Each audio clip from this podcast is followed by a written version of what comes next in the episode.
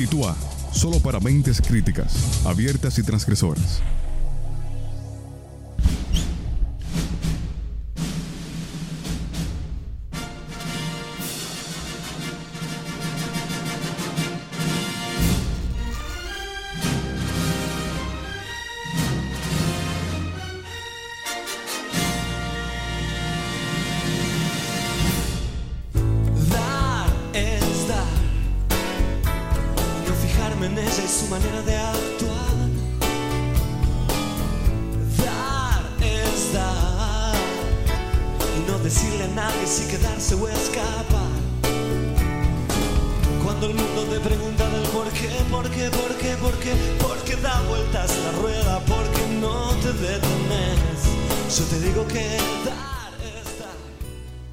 Saludos cordiales y bienvenidos una semana más a Titua Radio, solo para mentes críticas, abiertas y transgresoras en Estudio 97.9 FM.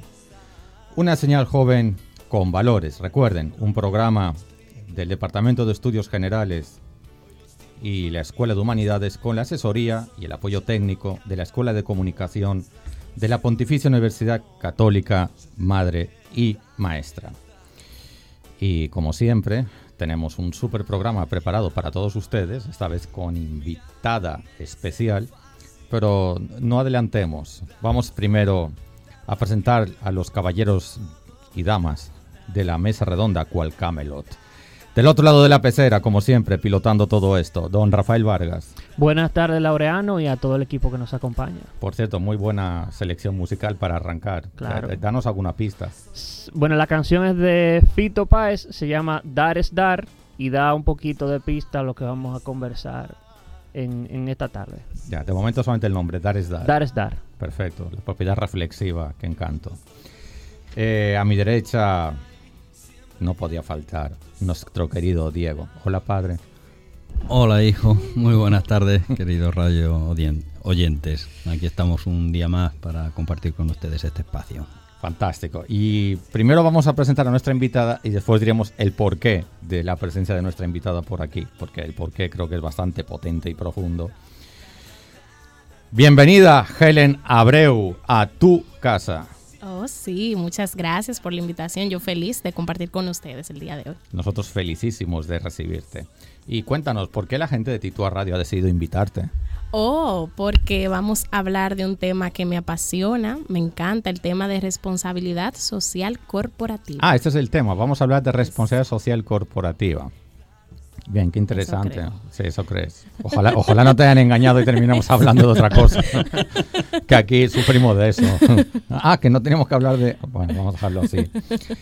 Bien, para situarnos un poco, eh, es verdad que vamos a hablar de responsabilidad social corporativa, pero enmarcado en el concepto de responsabilidad social en un sentido quizá un poco más amplio. Y la verdad que nos alegra mucho de que estés aquí porque si me consta que si alguien sabe de este tema y además lo ejerces laboralmente, pues eres tú, así de claro. Así que, eh, aunque este programa es grabado, eh, la grabación la hacemos en vivo, parece un contrasentido. Aquí tenemos los dos live en marcha, así que si aparece alguna pregunta o comentario para nuestra queridísima Helen, pues te lo haré llegar y para que, si te la sabes, respondas. Y si no te la sabes, les diremos, pues sintonícenos el domingo. Exacto. y para esa fecha procuraremos tener una respuesta. Bien, eh, de inicio, para ir unificando término, lenguaje, eh, un poco de glosario, en fin, todo esto. Helen, en general, ahora olvídate del apellido corporativo. ¿Qué es la responsabilidad social? Bueno, si lo llevamos a un sentido integral y no lo circunscribimos solamente a la parte corporativa o empresarial, entiendo que es la responsabilidad o el deber que tiene una entidad o una persona física de ser coherente en tres aspectos, económico, social y medioambiental. Logrando esa coherencia, podemos hablar entonces, si se logra esa armonía que se busca, de que estamos hablando de un ente socialmente responsable. Eh, una pregunta desde, desde la ignorancia. No, tengo aquí a Diego que en el momento que se suelte también. Eh, yo tengo la impresión, insisto, desde la ignorancia, de que las personas, grupos, organizaciones y por supuesto empresas, antes de que caigamos en específico en el capítulo corporativo, estamos llamados, si tenemos un mínimo de sentido ético, estamos llamados per se a ser responsables socialmente hablando. Es decir, lo voy a poner en chiquito. Si usted es zapatero, tiene una zapatería, además arregla zapatos, pues su primera responsabilidad es arreglar correctamente esos zapatos. Usted ya es, pues, si hace esto, usted ya es socialmente responsable. No es que tenga que hacer nada extra. ¿Voy bien o voy mal? Así mismo, como usted dice, va bien. Eso es.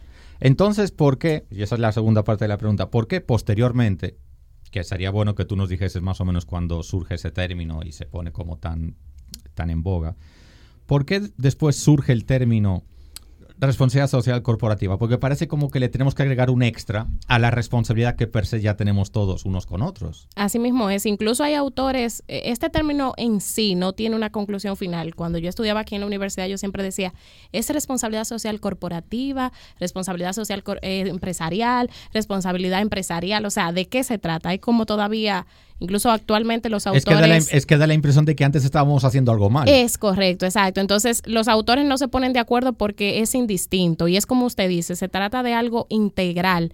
Muchos hablan incluso de sostenibilidad, un término muy en boga también, y es justamente nosotros tener la capacidad de satisfacer nuestras necesidades, o sea, lo que yo necesito ahora, sin, compr- sin comprometer los que vienen detrás. Es decir, si yo con una plantita de lechuga como, ¿por qué voy a usar tres? Debo de pensar en que dentro de cinco días alguien más puede tener la misma necesidad que yo. Entonces, es por eso que quizás hay esa ambigüedad o, o que quizás existe esa incógnita, como usted dice, entonces estábamos mal, que hay que hablar ahora de responsabilidad social corporativa. Yo me voy un poquito más lejos. En el término de la empresa, del empresariado, muchas empresas solamente se preocupaban por atesorar riquezas, por lograr eh, bienes tangibles Como único objetivo. como único objetivo. O sea, si yo era un zapatero, yo solamente quería preocuparme por arreglar 200 zapatos para que mis ingresos aumentaran. Y si los 200 zapatos que arreglo no me quedan bien, pero como Y- quiera me pagan, pues me quedo Exactamente, tranquilo. no me exigen. Sin embargo, yo lo, yo lo que diría que se ha dado un despertar de la sociedad. O sea, no hemos dado cuenta que no es solamente satisfacer la necesidad, sino que también yo necesito mantener una coherencia y necesito hacerlo con excelencia y pens- y pensando que esos recursos se agotan. Entonces, ¿qué va a pasar con mi vida dentro de 10 años si yo no tengo el agua suficiente para subsistir? Ahora te voy a hacer un- un- otra pregunta en lo que mis dos colegas se van animando. Desde el lado oscuro de la fuerza. Eh, muchas personas, unos lo dicen y otros no, pero muchas personas, eh, y a veces yo en primera persona, tenemos la desagradable sensación de que a veces hay mucho bulto en todo esto.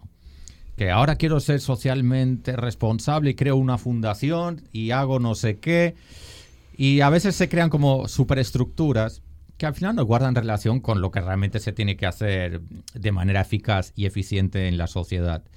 Eh, es un prejuicio también. Corrígeme ese prejuicio, por favor. No, totalmente. De hecho, los libros no se equivocan y hablan que debería de ser responsabilidad social, no un departamento, no un área, no cinco personas, sino que debe ser el ADN, en el caso de la empresa, no existir. O sea, hay muchos autores eh, estudiados y entendidos en la materia o sea que si el departamento existe per se, mal síntoma. eh, eh, no es mal síntoma en nuestra sociedad, donde todavía estábamos rezagados, donde todavía no existía. Es un gran avance que por lo menos el empre- la empresa entienda que se necesita un área que sea como ese puente entre lo que está haciendo la institución para generar rentabilidad, a la vez que es bueno, o, o vamos a decir, colabora con que la comunidad y los grupos de interés tengan esa armonía y se sientan a gusto con la operación que se está generando. Entonces, la utopía es que en un momento no exista. O sea, no haya solamente dos personas luchando por ser socialmente responsables, sino que yo como ser integral y como parte de un conglomerado, yo diga, no, yo sé que no puedo botar calle, eh, no puedo botar basura en la calle, por ejemplo, pero eso yo me lo llevo en mi empresa y me lo llevo a mi casa, entonces es transversal. Por eso sé que muchas veces como que la gente se queda, entonces esto nada más es una lavadita de cara. No precisamente, sino se está tratando de llevar eso como forma del ADN de la empresa y de la persona, por supuesto. Ya, pero ¿es lo que debe ser o es lo que es? Es lo que debe ser todavía, yo entiendo. Ah, porque eso es lo que yo quería aclarar, si estamos en ese punto o no estamos. Todavía nos falta. Eh, estamos avanzando, o sea, no nos hemos quedado inertes, sino que, que se han buscado maneras de, de ser, pero todavía falta. Entonces, esas personas como yo tenemos ese prejuicio, ¿es justificado tener ese prejuicio o es que somos más ignorantes de la no, cuenta? totalmente, es justificado. O sea, incluso es bueno que se lo plantee. Prepárate ya, viene Diego. Y yo tengo otro prejuicio. ¿Cuál siendo- será? Ay, ay, ay, como viene el Laureano con los prejuicios, vamos vámonos por el camino de los si, si prejuicios. tienes música del lado oscuro de la fuerza, ve poniéndola. Entonces, eh, muchas veces eh, nosotros vemos que las, como decía Laureano, es una lavada de cara. Pero también vemos que eh, las empresas que tienen responsabilidad social, pues resulta que eh, parte de los impuestos que deben pagar al erario público eh, se desvían por eh, el tema de la responsabilidad social cosa que me parece lógica, ¿no? Pero que también algunas veces es una manera de poder, eh, No voy a decir defraudar al fisco, porque no es defraudar al fisco, pero sí de, de condonar, Desviar, de tal. Se rompe o sea, la pureza de la intención. Exacto, es Qué como bonito. que no hay una intención Totalmente. Claro, sí. Ese modelo responde mucho al modelo filantrópico, que es justamente lo que se ha ido desmontando.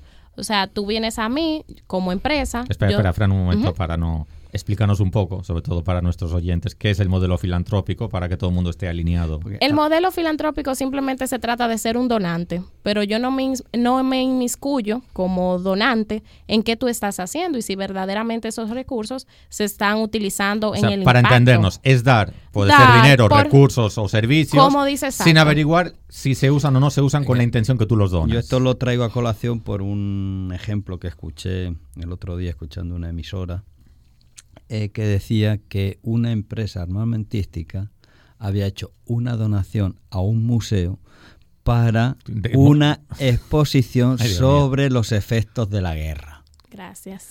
Claro, ¿Puedes repetirlo? Muy- Eso es, muy es- coherente. es muy surrealista. una empresa de la armamentística que dona dinero a un museo para una exposición sobre los efectos O sea, yo de la fabrico, guerra. yo fabrico minas antipersonas Exacto. y hago una exposición de lo malas que son De las minas en la gente. Pero yo di el dinerito para esa exposición. Y soy bueno. Y soy bueno.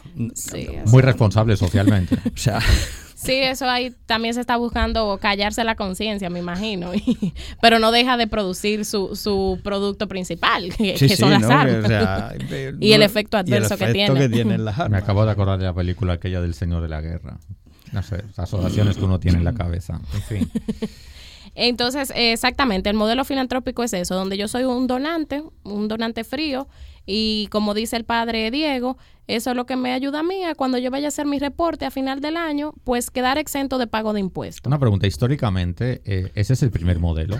Cronológicamente hablando, ¿o hay modelos anteriores? No, realmente es el primer modelo. el primero, Sí, el dar y punto. Exactamente, es el primer esfuerzo. Eso data, si nos vamos a historia desde el mecenazgo, o sea, va más para atrás. Pero ya realmente hoy en día justamente eso es lo que se está buscando, de, de ir desmontando esa filantropía. No porque yo quiera dejar de ser bueno, sino porque yo debo de preocuparme en que ese impacto que yo quiero buscar en la comunidad de manera positiva y ese bienestar común se logre. ¿Y cuál sería la siguiente, siguiendo el hilo histórico, cu- cuál sería la siguiente etapa o el siguiente modelo que se implementa o que se está implementando? No sé en qué etapa. Realmente eh, el modelo de responsabilidad social corporati- corporativa trae de por sí su, su cadena de impacto. O sea, lo que dice es que debe de haber esa coherencia que yo mencionaba al inicio entre lo económico, lo social y lo medioambiental. Porque, ¿qué pasa? Si yo me olvido de mis operaciones y de generar rentabilidad, ¿cómo voy a ayudar a la comunidad? Pero yo debo de hacerla siendo lo más eh, sostenible posible, como yo decía al inicio, o sea, no malgastando los recursos, para poder generar beneficios y que con el excedente yo pueda ayudar. O sea, es, es un asunto de eficiencia y eficacia eh, como empresa y yo pueda ayudar a esa comunidad. Por tanto, supongo que es muy importante para las empresas que quieren tomarse muy en serio el tema de la responsabilidad social, eh, hacer estudios de impacto. Totalmente. Porque si no, puede ocurrir que tú te sientas muy bien porque tienes la sensación o el instinto de que estás haciendo grandes donativos, grandes acciones, pero que en realidad aquello a los 10 años está llamado a morirse. Exactamente, o sea, no es sostenible, no, en el tiempo no va a ser sostenible. Y no se trata de quizás cambiar, como hablamos, por ejemplo, paz mundial. Todos queremos paz mundial, pero sabemos ¿Tú que es- has participado en un curso de modelos o algo así? por ahí, ¿verdad? Ah, ok. Sí, ese era mi secreto. Esa, no, esa mentira. pre- esa pregunta sale mucho. Sí, verdaderamente. O quizás yo quiero erradicar la pobreza, pero yo sé que no lo voy a lograr yo sola. Entonces, ¿qué yo puedo hacer desde mi eje, desde donde yo impacto, para ir cambiando cierta situación? Me encanta. ¿Qué, qué falta hacía que tú vinieras por aquí? Sí, yo tengo una pregunta. ¿Qué, ¿Cuál es la normativa que hay en este país? ¿Hay algún tipo de ley que sobre responsabilidad social? No, actualmente tenemos una norma eh, ISO 26000, que es la que habla sobre responsabilidad social. Pero esa norma no tiene fuerza Pero legal. no tiene fuerza legal. Entonces, por ejemplo, aquí en República Dominicana no existe ninguna restricción que te diga como empresa, si tú no cumples en tu parte de responsabilidad social corporativa, te multo. O estás cometiendo alguna infracción. O sea, actualmente no tenemos. Y esto que planteaba eh, Diego, de que si tú haces determinadas acciones de responsabilidad social, tienes determinados beneficios o ventajas fiscales, ¿eso en, en- en la estructura dominicana existe o no? Sí, totalmente. Claro que sí. ¿Y, Incluso. y cómo funciona? Ilumínanos un poco. Bueno, ahí en la parte de contabilidad, ¿verdad? Por mi expertise no lo manejo tanto, sin embargo, como sí trabajo en el área que salen las donaciones directamente, nosotros al cierre de año vemos qué dimos, qué porcentaje de la rentabilidad y en dinero cuando vamos a reportar dimos en donaciones y eso a nosotros se nos exenta. A la vez también vamos diciendo, bueno, de mi rentabilidad yo este año di un 2% de mis utilidades, por ejemplo. O sea, lo vamos calculando, ya la parte contabilidad dura per se, sí se encarga de hacer esos reportes a, a la Dirección General de Impuestos Internos, pero sí es verdad, o sea, de, de lo que yo doy como donación, incluso las donaciones están exentas de impuestos justamente por eso, porque la empresa como lo está dando, vamos a decir, no de lo que le sobra, porque no me gusta utilizar esa palabra, sino que lo tiene como... Porque Porque, porque, porque nunca sobra. Porque nunca sobra, De los exactamente. beneficios, de los eh, beneficios. de los beneficios, exacto. Me estoy desprendiendo, pero quiero ayudar a la comunidad. Entonces, eh, en los impuestos eso se transparenta. Estamos cayendo mucho en el ámbito de los prejuicios. Tengo otro prejuicio. Me, me pongo yo para ya no dañar a terceros. Me pongo yo. Eh, hay empresas que por su naturaleza parece que están llamadas a ser en principio más responsables socialmente hablando que otras. Ejemplo, un colegio de educación primaria, per se, ya por el hecho de ser un colegio de educación primaria, ya es más responsable en principio que una financiera más allá de un banco, una financiera que se dedica a prestar y quizá mm, rayando la usura. Eh, este prejuicio hasta qué punto es verdad o no es verdad, porque a lo mejor resulta que el colegio primaria X a lo mejor mm, se aprovecha más de la sociedad que la financiera, no sé, ese tipo de, o sea, por el tipo de actividad económica que realizas ya parece que eres más amigable con la sociedad. Lo voy a decir de esa manera, pues si, si me entienden. Sí, totalmente. Lo mismo pasa, por ejemplo, en el sector salud, donde son vidas, son personas con las que estoy tratando. Es como usted dice, o sea, la razón de ser de las empresas varía y hay algunas que van más apegadas a ser socialmente responsables desde su concepción que otras. Porque quizás, como usted dice, por ejemplo, en el tema educación, yo no puedo eh, comercializar la educación como comercializo una bebida gaseosa porque no es lo mismo. Hay valores que están asociados a diferentes servicios y productos que no lo están con otros. Entonces, verdaderamente es una realidad que hay empresas que desde su concepción y su naturaleza les lleva a ser socialmente responsables. Una pregunta para toda la mesa redonda, para ver si estamos alineados. Si una tabacalera eh, regala, qué sé yo, 10 mamografías al mes, ¿está siendo socialmente responsable? Diego, esa es para ti, que sé que te ha gustado. Esa es como la de la empresa armamentística. va, va por ahí. vale, algo. No, hombre, y salvando las distancias, porque una empresa tabacalera no... Uno te destroza las piernas, No, el otro los pulmones. Exacto. Bueno, pero uno es desde la libertad del consumidor. Sí, eso es cierto. Bueno, Y- mm, discutible también. bueno, eh, actualmente se entiende, se entiende que es desde la libertad del consumidor. Además, eh, se, se avisa que el, uso del, del tabaco puede ser perjudicial para la salud.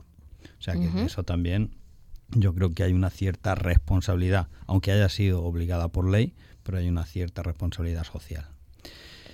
Eh, evidentemente es un producto que daña qué- qué la pena, qué que pena daña- que a ti no te guste ni hacer live porque que daña la salud. es un peso en oro. Sigue, un producto que daña la salud. Eh, colaborar con los enfermos que producen, eh, que tienen cáncer, mm, eh, no diría yo, mm, o sea, porque no sé si el, el tabaco está relacionado con Quiero- el cáncer de mama. Quiero, quiero no aclarar que el no- ejemplo, el ejemplo es absolutamente ficticio. No me, vayáis Yo me pre- no, imagino. sí, no me vayáis preguntando. Pero, claro, eh, Apegado es como si uno tuviera remordimiento de conciencia. O sea, eh, si lo lleváramos a un cáncer de pulmón, un cáncer de, de boca, de garganta, de laringe, etcétera, ¿no? Ahí sí que podríamos decir, dice, bueno, mm, eh, puedo tener remordimiento de conciencia porque efectivamente hay ciertos tabacos y cierto consumo de tabaco que sí que provoca ese cáncer. No, incluso también ahí entra mucho, de acuerdo con lo, con lo que usted dice, pero entra mucho los grupos de interés. Porque si quizás la mayoría de mis empleadas son mujeres, por ejemplo, o las esposas de mis empleados, y yo quiero hacer una jornada, pudiera justificarse. O sea, por eso es que la empresa debe de ver cuál es su radio de acción y cuál es su público meta y cuáles son sus grupos de interés. Pero es como usted dice, si lo hacen, lo hacen por remordimiento De a la conciencia. exacto.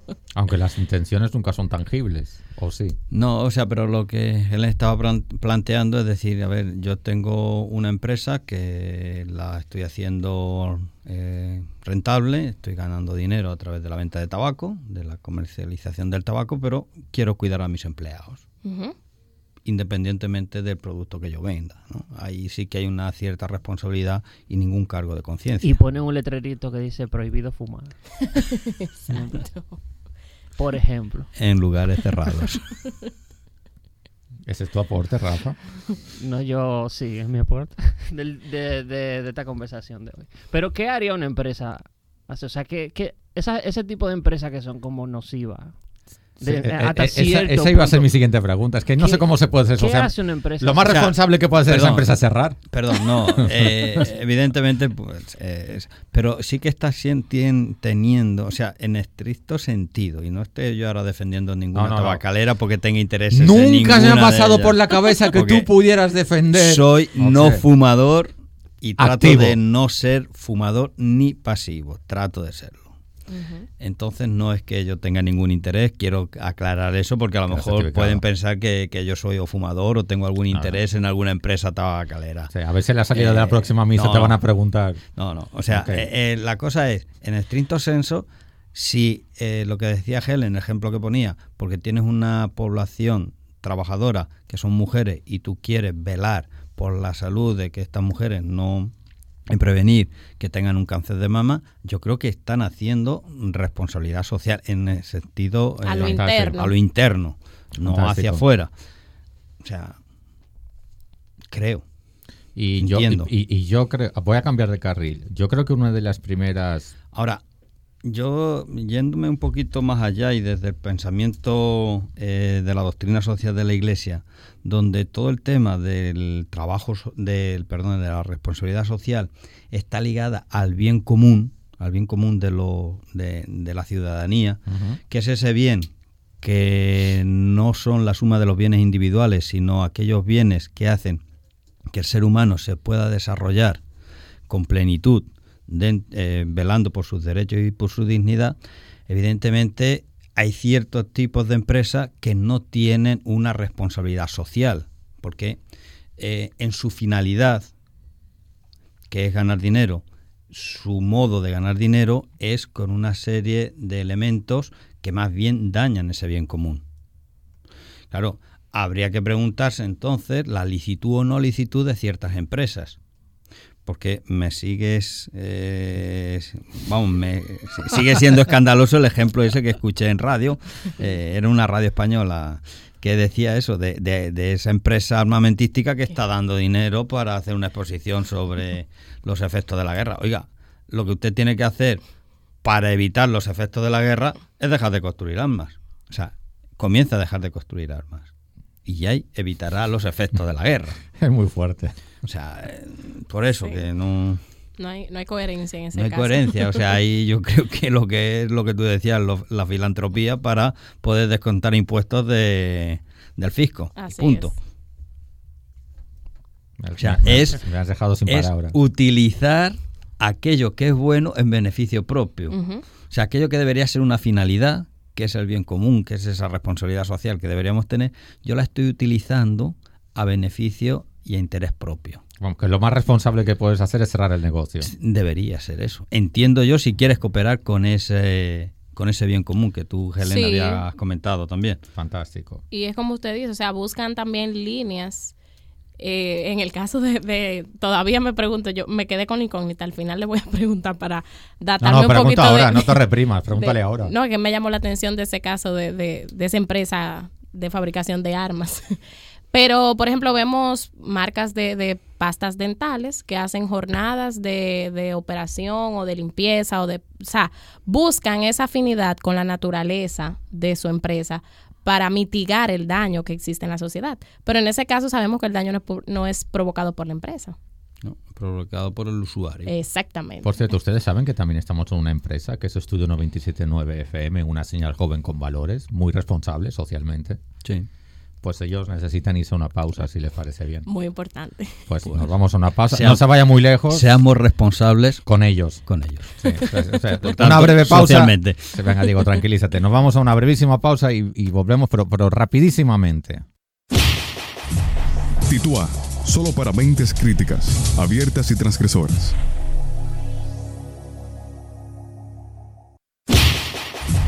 Titúa, solo para mentes críticas, abiertas y transgresoras.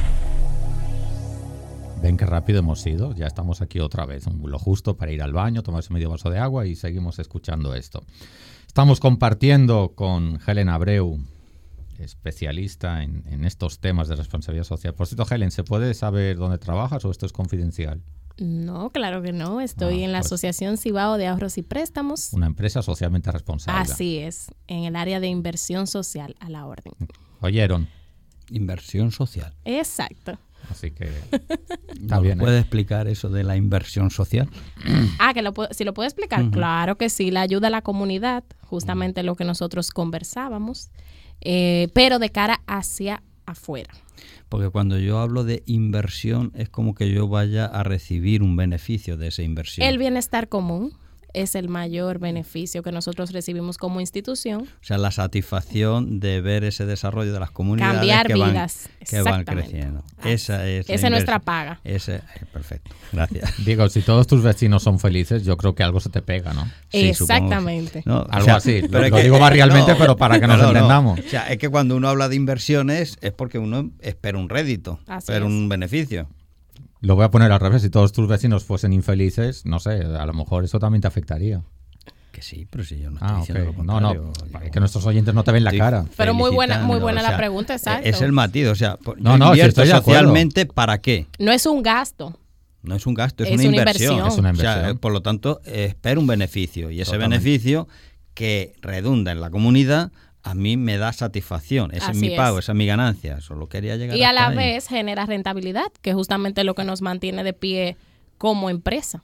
A ver, que los cuatro que estamos en esta mesa estamos de acuerdo ya. Ah, Yo te- bueno, yo pues, estoy de acuerdo. Entonces no peleemos. No, si no estamos peleando.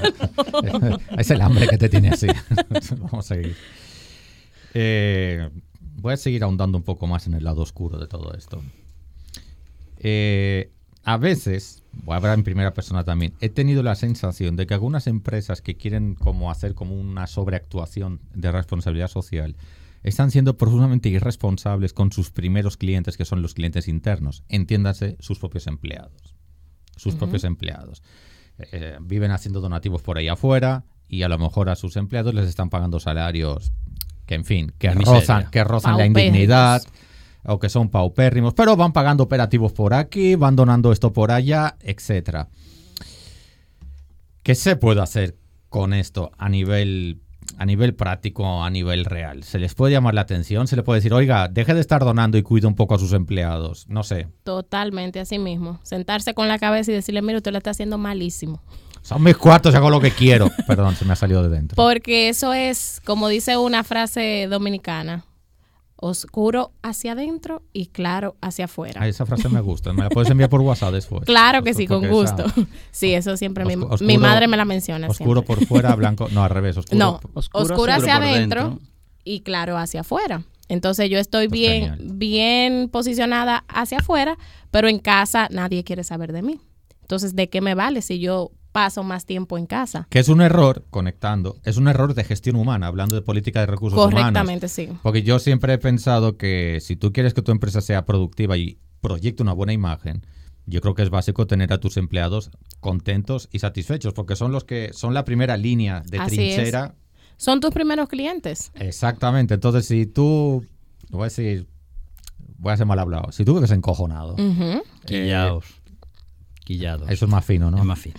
Borren esto. Rafa, tú arreglas en la edición. Si tú vives Quillado. quillado, no, en fin, quillado, me lo voy a tener que interiorizar. Eh, Malhumorado. Sí, los clientes, el que te viene a pedir una información, a comprar un producto, etcétera, yo creo que al final lo percibe, porque hay maneras Así muy es. sutiles de transmitir esto y qué sé yo, desde una llamada telefónica, un correíto, un mensajito. Eh, como- imagínate el community manager que esté quillado. ¿Qué, qué, qué puede andar proyectando? Exacto. Cuando las redes sociales son, son el primer Tan, canal. tan, tan transparentes y tan, no sé, lo veo. Señores, uno deja de ir a, a, a mí me pasa, yo he dejado de ir a, a negocios por el servicio al cliente. Y luego yo sé que, que no lo están tratando bien, porque tú tienes que ser muy ingrato para que tú estés en una empresa que te cuide Hombre, claro. y trabajes a disgusto.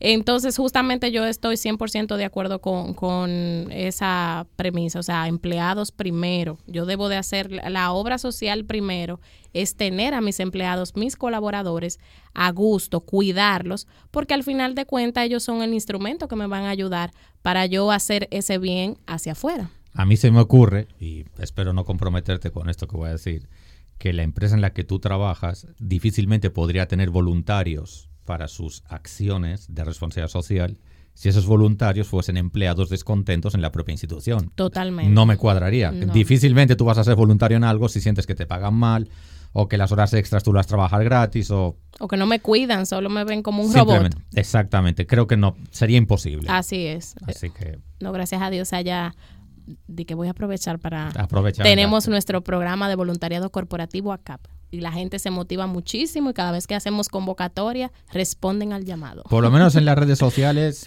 yo sé, ve, vi, ¿verdad? vi- vi esos videos de, en Navidad y era difícil que todo eso pudiera ser teatro, eso se veía que era auténtico. O sea que, Gracias a Dios, sí. Así que felicidades a ti y a todos los, que formáis parte de todo ese paquete de, de acciones es- es sociales. Te voy a preguntar algo que hemos preguntado también en nuestra cuenta de Twitter a la gente, por cierto que las encuestas siguen abiertas. En general, y hablando de República Dominicana, ¿cuál es el nivel de responsabilidad social de las empresas en general, sin sectorizar? En general, ¿tú crees que es alto, es medio, es bajo, es mejorable, todavía no se entiende, es inexistente? ¿Cómo lo ves? Sería muy mezquino de mi parte. Tranquila, desahógate. Yo burdamente decir alto, medio, bajo, o sea, de verdad como que tendría que, que hablar con más propiedad y No, más y más Y hay un tema de percepción social, de por eso lo digo. percepción, exacto. Por, por ejemplo, el medio en que me desenvuelvo, ya por mi trabajo estoy categorizada en, en cierto sector. Sí, yo entiendo que más que calificar, porque no, como le digo, no, no me gustaría decir un nivel exacto cuando no tengo una encuesta que me haya arrojado el resultado. Yo sí entiendo que hay deseo del empresariado dominicano de montarse sobre el tren de responsabilidad social verdadero.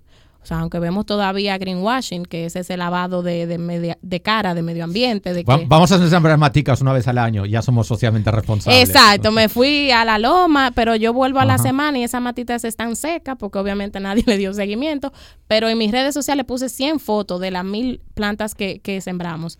Entonces, no se trata de eso. Sí, yo entiendo que el empresariado ha despertado y, y se ha dado cuenta de que se necesita generar una sostenibilidad, de que yo tengo que ser sostenible en el tiempo hacia adentro, como decíamos al inicio, pero también debo de impactar a la comunidad, que al final de cuentas es lo que me mantiene en pie.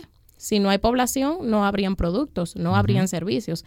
Entonces, hay un despertar, es lo que yo pudiera, es como me gustaría llamarlo, más que darle una calificación al nivel en que está el empresariado. Es una, es una muy buena respuesta. No sé si tú querías. Eh, ¿Tú no te has dado por estudiar diplomacia? Me gusta, me gusta. Pero no lo había pensado. Digo, eso iba cargado de veneno, ¿eh? Sí, sí. Me tiró ahí. Me- Menos mal que tú eres buena gente. No, yo estoy reconociendo. No, no, que sí. Estoy reconociendo en ella una cualidad extraordinaria. Mm, lo cojo por el lado positivo. Sí, sí, por el positivo, por el Ah, positivo. ok, ok. Un elogio. Muchas gracias. Yo de ti no cogería nada, en fin. Eh, Helen, aprovechando tu presencia, eh, vamos a ver qué está diciendo la gente en esas dos preguntas que hemos hecho en nuestra cuenta de Twitter para ver a ti personalmente qué te parece, si la gente crees que va afinada, si va conociendo o no va conociendo. Eh, Rafa, cuando quieras. En la cuenta de arroba Radio, eh, refiriéndonos a esa pregunta que dice, las empresas dominicanas son socialmente responsables, un 11% dice que mucho, un 46% dice que poco, un 36% dice que nada y un 7% dice que no lo sabe. Por La, encuesta sigue abierta, ¿eh? O sea, esos números Sí. van a ir cambiando, pero en fin. Sí, a- como vamos. A primera pedrada, ¿qué, qué te parece? Saca diplomacia. Sí, exacto. de que déjame, déjame ver ahora. Un cursito de diplomacia en Pucamaima, un, diplomado o algo así. Estaría bien. Vamos a hablar con Edwin en el TEPA, a ver qué podemos montar. Sí. yo vengo y doy clases. Sí, no. Sí, sí, no. Tú serás la directora. Tienes de- la, com- Ay, Dios mío. tienes la competencia. Ok. Venga, dale. Bue- bueno, no, entiendo que no se puede rebatir mucho sobre la percepción. El de la 11% gente. son los que están realmente muy contentos de este asunto. Sí, los empresarios dominicanos, las empresas dominicanas son socialmente responsables. Exacto. Mucho. Eh, sí, todavía vemos, ¿verdad? Me voy a ir cuando hice tesis. Como podemos ver, eh, la gente todavía entiende y percibe que las empresas no están siendo socialmente responsables de manera neta. Puede ser un válido. problema de comunicación más que de irresponsabilidad social. Bueno, Porque eso va en el paquete también. A ver, yo me iría por las mineras. O sea, la cantidad de contaminación que están haciendo sobre las aguas. Claro, me está muy bien que me asfalten una calle y que me hagan un colegio y que me hagan un consultorio médico. Oye, pero el daño que estás provocando con la contaminación No se compensa con lo otro. no se compensa con esa responsabilidad social. La responsabilidad social debería estar ya desde el inicio. ¿Cómo yo no daño este lugar donde yo estoy trabajando, de donde estoy sacando los recursos? O sea, yo creo que eso también da- es sí. responsabilidad social. Se da otro, ¿no? ot- otro caso también que no lo hemos mencionado mucho porque asociamos responsabilidad social muchas veces con la parte medioambiental porque nosotros como consumidores es donde tenemos mayor impacto. Eh, si ustedes se dan cuenta, los productos que son socialmente responsables, por ejemplo, en el, cla- en el caso de la alimentación, en el caso de nosotros que trabajamos con papel, eh, el tipo de negocio que, que laboro, La industria textil. La no sé, industria podemos, podemos textil. poner muchos. Sí. todos los que tienen un, mon- un modelo sostenible es más costoso. Entonces, yo como consumidora individual, se me dificulta quizás yo poder acceder a esos recursos por el tema monetario. Pero es un asunto de ir cambiando concepción, porque si el consumidor deja de, de llevar ciertas prácticas, las mismas empresas que producen se, va a dar a se van a dar cuenta, conchale, yo tengo también que ser socialmente responsable porque no se me está vendiendo lo que yo produzco o no me están usando los servicios. Entonces se trata de que aquí sí hay que hacer un, un trabajo en equipo casi que a mayoría. Pero recordemos que quien paga los sueldos son las empresas. Así es, sí. Eso es lo lamentable. Y los sueldos tienen una categoría, a no ser que el gobierno diga hay un tope mínimo y lo elevo un tanto por ciento para que todo el mundo pueda tener acceso a esos productos que son de empresas que trabajan y mantienen todo el tema de la responsabilidad social. O sea, al final vemos que es justo que haya una fiscalidad diferente, vamos a decirlo así, para las empresas que son socialmente responsables. Yo creo que debería Sí, haberla, porque si totalmente. no, tú nunca las Estás en desventaja, estar- permanentemente. Siempre vas a estar en desventaja. Totalmente de acuerdo. El tema es masificar eso para que se convierta en una práctica buena a nivel, en el caso nuestro de país. Eso, eso me recuerda a un boche que me dieron. Mira qué curioso. Cuando era estudiante en la universidad, pero de aquel lado, eh, a mí me dio por comprar resmas de papel reciclado, que tenían en aquella época, ahora lo hacen mejor, pero en aquella época tenían como una textura un poco diferente, era un poco más grueso, y además tenían un color más oscurito. Y a mí se me ocurrió, qué sé yo, los trabajos de fines de carrera, de tal, voy a entregar la tesis en papel reciclado, yo con aquella ilusión y el tocho aquel que uno entrega, me dicen, no, esto no se puede entregar así porque incumple con los... ¿Qué? ¿Y por qué? Entonces, ¿De, de qué manera quieren que seamos Exacto. responsables? Y, y me acuerdo que tuve una pelotera, pero Al final te la aceptaron. no. Es- responsabilidad. Qué triste historia. Ya, pero... Hombre, me guardé mis copias así románticamente, Ah, pero bueno. tuve que entregar la otra en blanco. O sea que En papel blanco, quiero tuvo decir. que imprimir dos veces. Sí. Ay, un, qué co- un triste. consumidor frustrado. Muy triste. Y digitar dos veces, que no fue a computadora, fue máquina de escribir Ay. eléctrica. Imagínate lo amigable que podía ser eso. Estamos hablando de cuando Laureano era joven y Sí. estudiaba en las Baleares. en- en el neolítico. Vamos a dejarlo así, cero bullying. Pues tenemos ot- la otra pregunta, a ver si Helen es menos diplomática ahí. Sí, en la cuenta de arroba Radio dice la siguiente pregunta. ¿Cuál es el mayor obstáculo para que las empresas puedan desarrollar su responsabilidad social? Que estábamos hablando de eso. Un 28% dice fiscalidad del país, un 21% dice educación de la sociedad, un 47% dice que ambas y un 5% dice que otro, eh, especificar. Y tenemos un comentario eh, del señor Guillermo Torres. Un saludo a Guillermo. eh, que dice que lo peor que tiene este país es la DGI.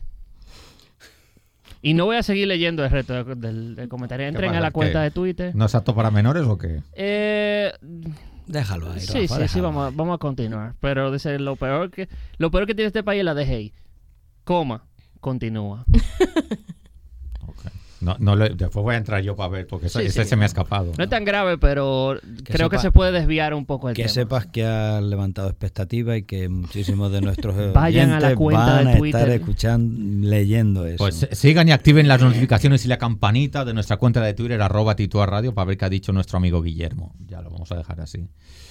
Eh, bueno, ¿qué opinas de los De las barreras de, de de lo que han dicho. O sea, mucha gente, un 47%, casi la mitad, dicen que las dos cosas. O sea, la fiscalidad que no es la adecuada y que además falta educación en la sociedad. No sé si tú lo percibes así o de otra manera. Eh, sí, sobre todo si me voy al tema de corporación y empresariado, muchas veces lo, la principal barrera es no poder permear a los tomadores de decisiones en la cultura de, responsabilidad social corporativa, porque quizás si hay un grupo que está gestando de que ese cambio se logre a nivel de, de empresa, pero quienes al final son los que ponen la firma para que eso salga a la luz, no está de acuerdo, no lo entiende, sea por tema económico, por tema de convicción moral, todo se, se derrumba.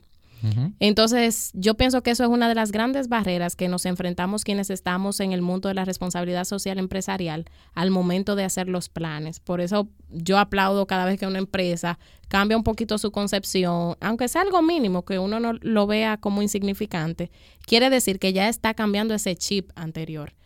Igual el tema de, de la fiscalidad, estoy de acuerdo, el tema de educación, de hecho en las escuelas, en los colegios, en, en la universidad. Que a lo mejor la fiscalidad se me ocurre que al final puede cambiar por presión social. Por presión social, exactamente. O sea, e- es, mucho, esto es un juego, yo, yo digo mucho de aunar esfuerzo de todos los sectores. No, aquí no hay un sector que va en desventaja porque al final todos juegan un papel importante con que se logre un cambio positivo. O sea, tanto el que está arriba, eh, que es el, el pudiente, como el que quizás está en un, en un estrato un poquito más bajo. O sea, es un asunto de ganar, ganar, por así decirlo, pero tiene que haber un acuerdo. Y, y tiene que darse ese, ese punto de inflexión para que haya un cambio. Totalmente de acuerdo. Pero absolutamente de acuerdo. Rafa, sale de ese cuerpo.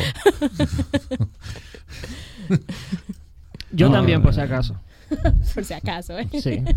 Es que eso- estáis siendo todos tan contundentes que dejáis poco espacio para... No, pues es que a mí me ha parecido una respuesta totalmente sensata. Pa- ¿Y para qué decir algo más cuando está bien? ¿Para qué- Sin pa- diplomacia. ¿Para qué dañarlo? ¿Para qué dañarlo? ¿No está Eh, siendo diplomático usted ahí? no, no, no, no, ah, no. ok. Helen, sin, sin ser diplomática, ¿cuál es tu pronóstico de futuro, en contexto dominicano, sobre el tema de responsabilidad social? ¿Cómo, cómo crees que va a ser? Imagínate, vamos a visualizarlo dentro de 20 años. Eh, ¿Esto formará parte del ADN de consumidores, empresarios y trabajadores y lo veremos con la absoluta normalidad que yo creo que tiene que verse? ¿O todavía va a desprender esa filantropía que se ve como extraordinaria? Mira este empresario qué bueno es, que aparte de la empresa está haciendo donativos y no sé.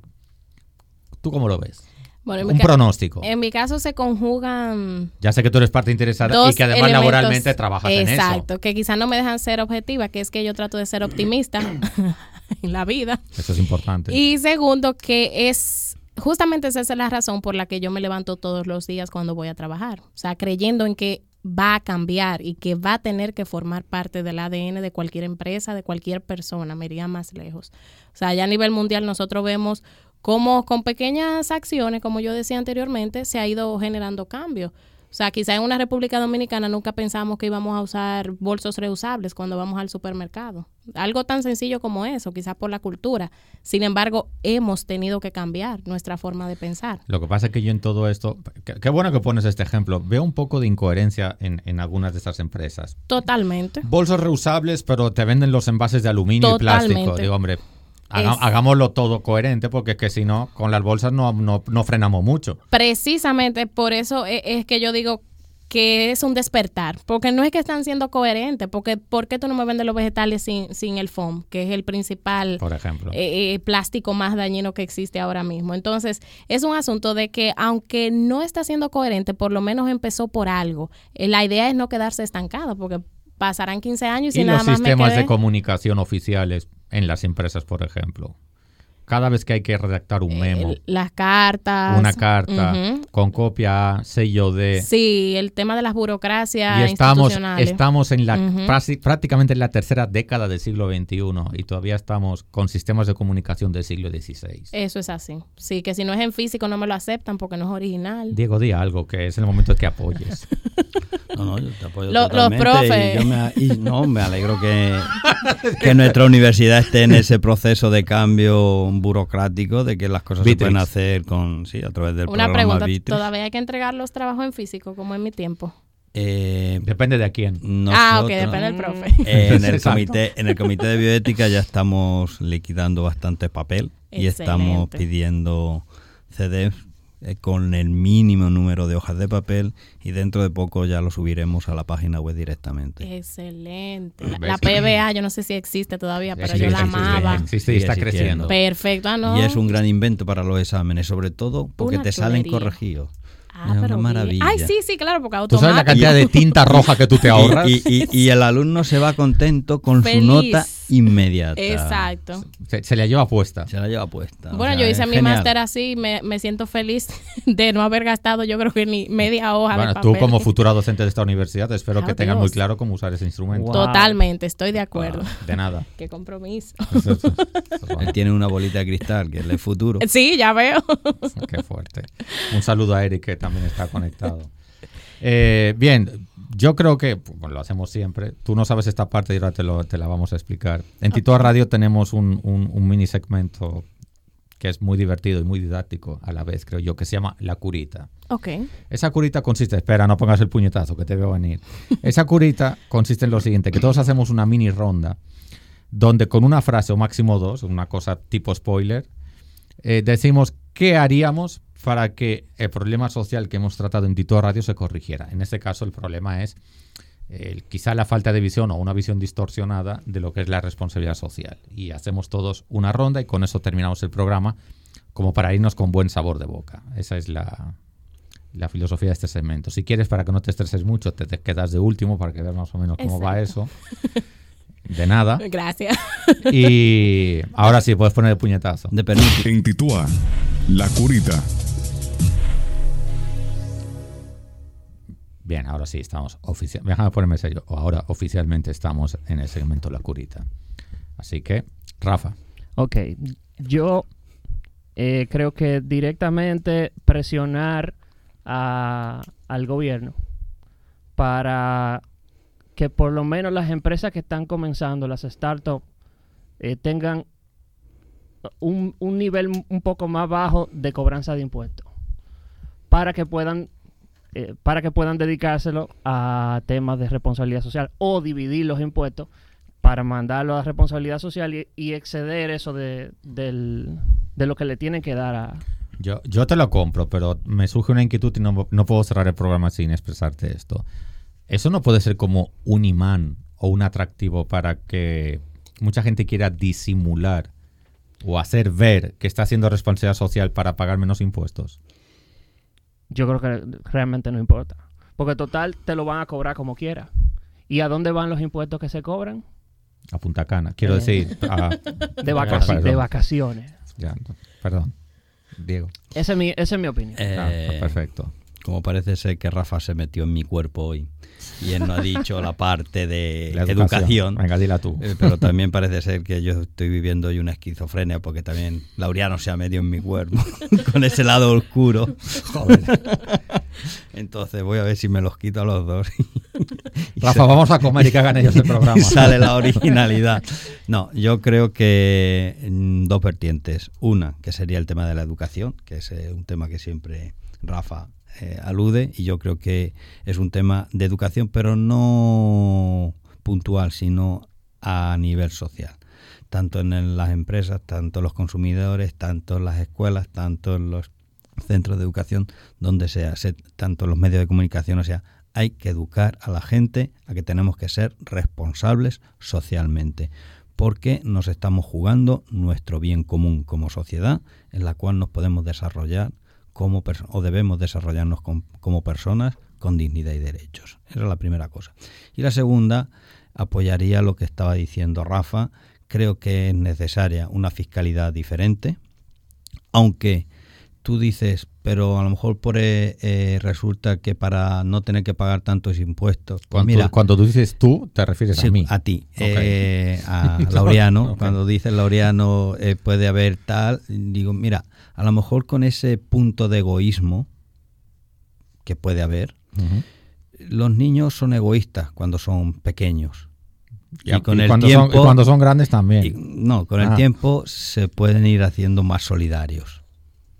Yo creo que un, algo cuando están haciendo puede tener un punto de egoísmo que con el tiempo se puede corregir y se puede llevar a una cuestión más solidaria. Se puede redimir.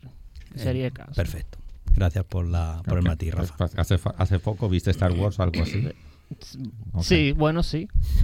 sí. Yo también. Eh, mi curita. Claro, el problema de hablar de último es que las ideas ya están todas pisadas. Eres penúltimo. Ajá. Pe- penúltimo, sí. Voy forzada yo. Sí, tú vas a ir forzada. Y, y con lo que voy a decir vas a ir más forzada Ay, todavía. Dios mío. Eh, mi curita es que sigan todos a Helen Abreu en sus redes sociales. Claro. Porque, de nada. Porque, Gracias, gracias. Bueno, porque es especialista en, en temas de responsabilidad social corporativa. Además, trabaja esa área. eh, y soy testimonio de todo esto. Y además estoy muy de acuerdo, y por eso ya cuando subimos la encuesta en Twitter ya íbamos apuntado en esa dirección.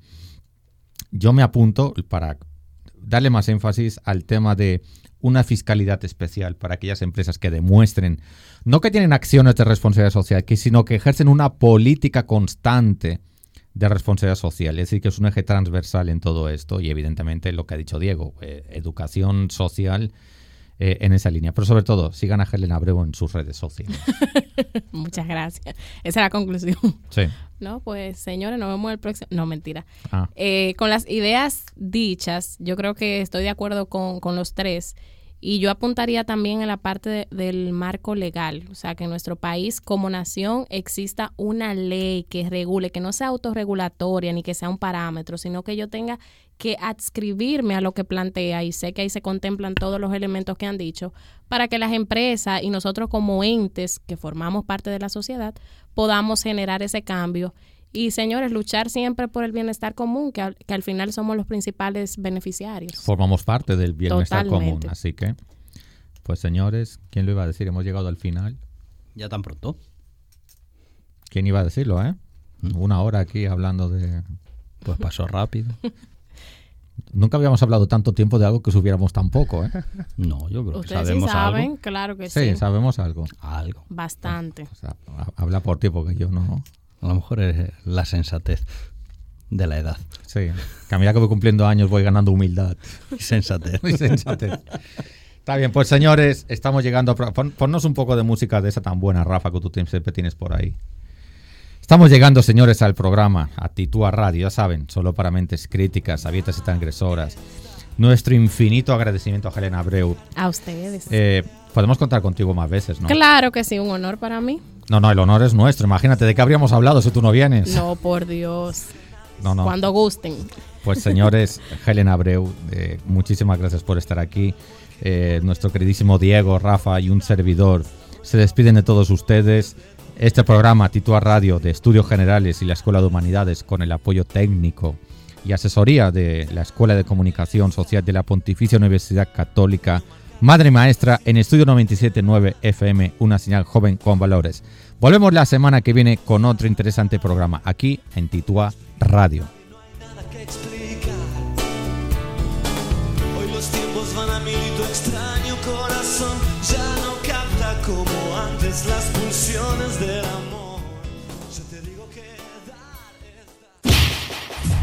Titúa, solo para mentes críticas, abiertas y transgresoras.